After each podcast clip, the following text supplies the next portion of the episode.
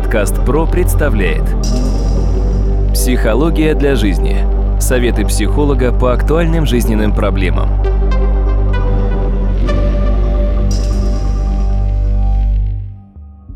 Здравствуйте, дорогие друзья! В эфире очередной выпуск подкаста «Психология для жизни». У микрофона Сергей Чубатков. И, как обычно, мой собеседник сегодня – это кандидат психологических наук, доцент, профессор Дмитрий Смыслов. Дмитрий, здравствуйте. Здравствуйте, Сергей. Дмитрий, у нас с вами прошлые эпизоды подкаста были посвящены посттравматическому синдрому. И, в частности, когда мы рассуждали об этой теме, мы говорили о такой вещи, как панические атаки. Я считаю, что это очень важный аспект, который следует обсудить более подробно. И сегодня я хотел бы с вами поговорить о следующих вещах. Во-первых, что такое паническая атака, как с этим явлением можно справиться самому, если вдруг это с вами произошло, и как можно помочь человеку рядом, если вдруг с ним случилось, произошла вот эта самая паническая атака. Вам слово. Вообще в настоящее время подобное состояние у людей в разных странах встречается достаточно часто, и я бы так сказал, что страны разные, а люди одинаковые, похожие. Механизмы те же самые. Во-первых, это состояние общего напряжения, общей тревоги, которое во многом предопределяет. Во-вторых, безусловно, переутомление, часто, которое влияет очень серьезно на возникновение этого состояния. Дальше высокая ответственность, которая лежит на человеке на протяжении длительного времени, тоже способствует возникновению этого состояния. Ну и мало того, разумеется, и особенности непосредственно нервной системы конкретного человека тоже оказывают на это серьезное воздействие.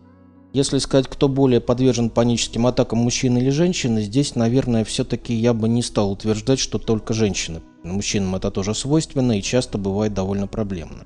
Но для начала, если на химическом уровне мы говорим о панической атаке, то в первую очередь это нехватка серотонина, гормона удовольствия, гормона счастья, и, соответственно, преобладание адреналина и норадреналина, которые как раз, выплескиваясь в кровь, вызывают у человека очень сильное напряжение.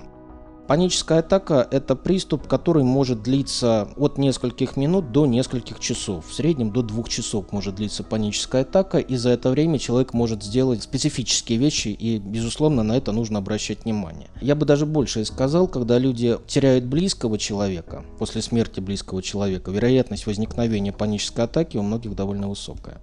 Во-первых, нужно научиться сначала распознавать у себя, что с вами происходит, что такое паническая атака. Конечно, паническая атака в первую очередь это страх смерти. Это экзистенциальный момент, страх смерти, страх внезапно исчезнуть из этого мира. Знаете, был очень, на мой взгляд, неудачный опыт скрытой камеры. Считается это смешная передача, где в санитарной комнате вместо зеркала поставили стекло. И в этой комнате с двух сторон поставили близнецов, девушек-близнецов, которые друг друга дублировали. И вот когда туда заходила потенциальная жертва, да, вымыть руки, она смотрела в зеркало, точнее она думала, что она смотрит в зеркало, и понимала, что другие отражаются, а там две пары близнецов были периодически в этом эксперименте, а она не отражается когда жертва видит, точнее не видит своего отражения в зеркале, в ее голове случаются очень серьезные процессы. И, разумеется, она начинает понимать, что она умерла. Это страшно, на самом деле, для человека. Это очень опасный опыт. В результате психолога или психотерапевта, в лучшем случае человек пойдет в худшем, скорее всего, будут даже попытки суицида или некоторые опасности. И здесь, вот, в данном случае, возникновение панической атаки весьма вероятно в этих экспериментах как раз это и наблюдалось у человека, который начинал вести себя довольно специфично. Если мы говорим о панической атаке, это резкий приступ страха, который связан с внезапным ухудшением самочувствия, с ощущением угрозы для жизни, но при этом откуда угроза исходит не очевидно, непонятно, но нужно что-то делать, нужно спасаться, но где спасаться и как, непонятно. Человек внутренне начинает кричать. В английском есть такое выражение «screaming inside», кричать внутри себя. В данном случае мы говорим о том, что этот крик случился, но он не знает, как спасать себя. И когда человек находится в таком состоянии паники, по большей части он может совершать иногда довольно глупые вещи довольно опасные для себя. И вот важно то, что паническая атака характеризуется, во-первых, внезапным страхом, нехваткой воздуха, а это очень интересный эффект. Когда человек находится в состоянии стресса, он начинает очень быстро дышать, интенсивно дышать. Ему кажется, что он задыхается. На самом деле он начинает гипервентилировать свои легкие, а задача здесь совершенно обратная. Нужно взять в рот пакет, приблизить его к рту и дышать в пакет. Или, если пакета нет, можно дышать себе в ладони, как один из вариантов для того, чтобы снять это состояние, чтобы кислород, уровень кислорода немножко понизить. Дмитрий, скажите, пожалуйста, складывается такое ощущение, что паническая атака – это дело ночное. Но не обязательно же, наверное, они ночью происходят. Может ли днем человека настигнуть такое состояние? Может в любом состоянии возникнуть. Иногда человек за рулем начинает испытывать паническую атаку. Иногда днем, иногда в новом каком-то помещении, в гостях. В театре были случаи, когда у человека были панические атаки. То есть разные вариации совершенно. То есть она может прям вот подстеречь совершенно внезапно, без всяких каких-то внешних симптомов. Ну, на самом деле, не симптомы, но предпосылки будут. Но, конечно, от себя убежать сложно, и это состояние может возникнуть действительно внезапно. И вот чем оно еще характеризуется? Учащенным сердцебиением, головокружением, начинает темнеть в глазах, иногда возникает состояние оцепенения, когда человек, в принципе, не может пошевелиться. Иногда такое бывает у животных, когда животному какой-нибудь фокус показывает домашний, он находится в оцепенении, в удивлении, что происходит, он зависает на какое-то время. Человек вот это оцепенение может довольно длительное время сохраняться до нескольких минут, а иногда и больше. Человек не может ни сказать, ни пошевелиться. Иногда он начинает с трудом ходить, нарушение походки случается. Конечно, появится тошнота. Люди тошноту очень боятся, приступы тошноты обычно потливость и, соответственно, боли в грудине и в животе. Обязательно это приписывают. Дмитрий, ну то, что вы сейчас описали, это симптомы прединфарктного состояния либо инфаркта. Как-то разницу можно определить? Очень похоже, в том-то и дело, что сначала нужно понять, что это в чистом виде паническая атака. Почему я говорю, что сначала нужно научить. Сейчас я как раз буду объяснять, каким образом, если у вас подобное состояние было, чтобы вы научили себя в первую очередь определять это состояние, определять, что оно может начаться. Очень простые правила по поводу панической атаки. Сначала что нужно сделать? Первое. Выравнивать дыхание. Дыхание должно быть более спокойным, более ровным. Часто дышать не нужно. Как я уже сказал, нужно немножко уменьшить количество кислорода в легких. Во-вторых, дать мозгу дополнительную информацию. В качестве дополнительной информации может выступать все, что может вас на время отвлечь. Считать количество пуговиц у себя на одежде. Если вы на улице, считайте, сколько мужчин, сколько женщин. Считайте номера автомобилей. Складывайте, умножайте, делите и так далее. Считайте количество машин разного цвета. Считайте количество деревьев. Это тоже будет очень важно, потому что это позволит ваш мозг немножко переключить от страшного. Кстати говоря, для того, чтобы осознать паническую атаку, некоторые люди, которые знают эту тенденцию, носят у себя на запястье руки резинку. И когда начинается состояние близкое к панической атаке, они ее оттягивают и бьют по запястью. В результате боль позволяет переключиться с этого состояния на немножко другие моменты. Похоже ли это на то, как опытные пловцы всегда имеют булавку у себя в плавках, чтобы справиться с внезапной судорогой? Да, да, похоже. Еще один момент. Надо научиться а, контролировать свои движения. Тут, кстати говоря, есть очень интересная особенность. В состоянии стресса, допустим, для того, чтобы снять стресс, иногда нужно не блокировать движение тела, а наоборот его усилить. Если вы волнуетесь и начинаете трясти рукой или ногой, трясите рукой или ногой больше, не бойтесь этого. 3, 4, 5 минут потрясите, вы почувствуете, как уйдет напряжение, как уйдет стресс. А вот в состоянии панической атаки в первую очередь нужно контролировать тело, сконцентрировать внимание на мышцах рук, ног, лица, и дать установку на их расслабление. Именно на расслабление. То есть не двигать часто, а именно расслабить. Вот это вот очень важно. Дальше, если вы находитесь в помещении, или, кстати, такое бывает часто в машине, если едете, или в автобусе, у человека начинается паническая атака, если вы видите, что человек начинает паниковать, кстати, подобное было в таком довольно сомнительной комедии «Аэроплан» назывался, на американской 70-х годов. Там у женщины случилась паническая атака, и пол самолета пассажиров выстроилась в очередь, каждый по-своему ее успокаивал. Кто-то гитарой по голове, кто-то пощечинами, кто-то выливал на нее воду и так далее. Ну, такой юмор специфический. А теперь представьте в реальности, если человек в замкнутом пространстве оказывается в панической атаке, он обязательно заразит эмоциями других. То здесь нужно четко понимать, что это довольно опасно опасно для большинства, потому что это может сформировать панику. Тем более в самолете, если вы летали на самолетах, вы обращали внимание, какое количество людей с аэрофобией. Это очень хорошо видно, как они держатся за кресло руками, судорожно цепляются, допустим. Это отчетливо заметно. Подкаст ПРО представляет Психология для жизни. Советы психолога по актуальным жизненным проблемам.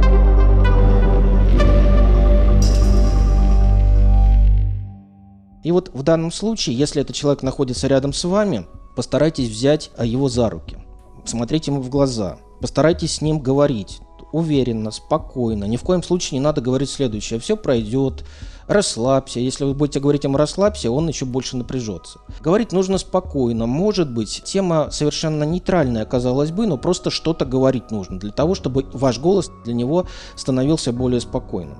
Постарайтесь сконцентрировать его внимание на дыхании. Повторюсь, выровнять дыхание. Или если есть пакет, дайте ему пакет, попросите, чтобы он дышал в пакет. На самом деле, действительно, это хорошо отвлекает. Если приступ произошел, допустим, в помещении, не нужно покидать помещение. На самом деле это очень чревато последующими возникновениями подобного состояния. Сначала постарайтесь выяснить, на какие раздражители, на какие звуки, на какие слова, на какую обстановку случилась реакция панической атаки. Если вы этого не установите, получится довольно печально, вы сбежите из этого помещения, но потом это будет вас преследовать. Сначала нужно понять, как это возникает.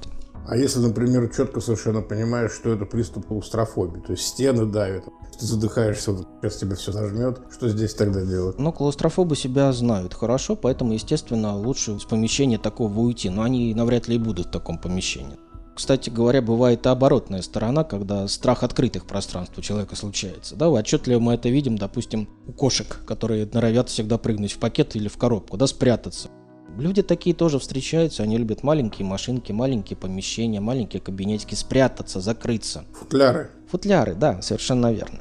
Еще нужно запомнить последовательность действий при приступе, да, вот когда что начинает происходить у вас, то есть с чего начинается, меняется дыхание, меняется мышление, появляется паника, леденеет спина, постараться запомнить эти симптомы, чтобы потом вы для себя уже понимали, что начинается подобное состояние. Если это состояние начинается, нужно научиться держать себя под контролем.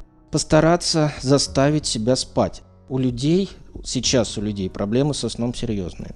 У кого-то инсомния, то есть это вообще бессонница постоянная. Ну, люди, конечно, будут говорить, что они вообще не спят, на самом деле спят. На самом деле спят хотя бы несколько минут, просто это не запоминается. Бывают проблемы со сном, Бывает сонливость часто, когда человек не может проснуться, еще один вариант. То есть люди сейчас у нас не очень умеют спать, то есть не понимают, как это делать, каким образом. Страшно бывает другое. После потери близкого человек, допустим, не может уснуть, если рядом не будет музыка играть, или, допустим, не будет включено радио. То есть это тоже бывает очень часто. Сон должен быть спокойным в тишине.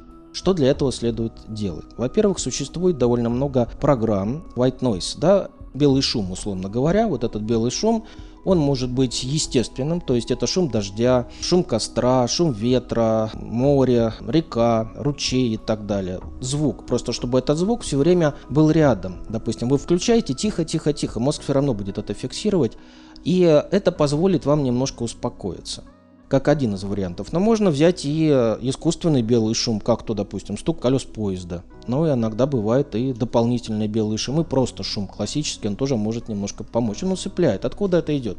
Плод, находясь в утробе, ориентируется на звуки материнского организма. Он привыкает к тому, что там есть некоторая ритмичность. Ритмичность – это стук материнского сердца. Поэтому люди очень любят однообразные какие-то действия, однообразные движения, они их усыпляют. А второе – это некоторые дополнительные звуки. Организм человека, он в любом случае шумный. И, естественно, плод эти моменты запоминает. И потом уже, когда человек вырастает, все равно для него подобные звуки являются довольно положительными. То есть белый шум здесь может быть.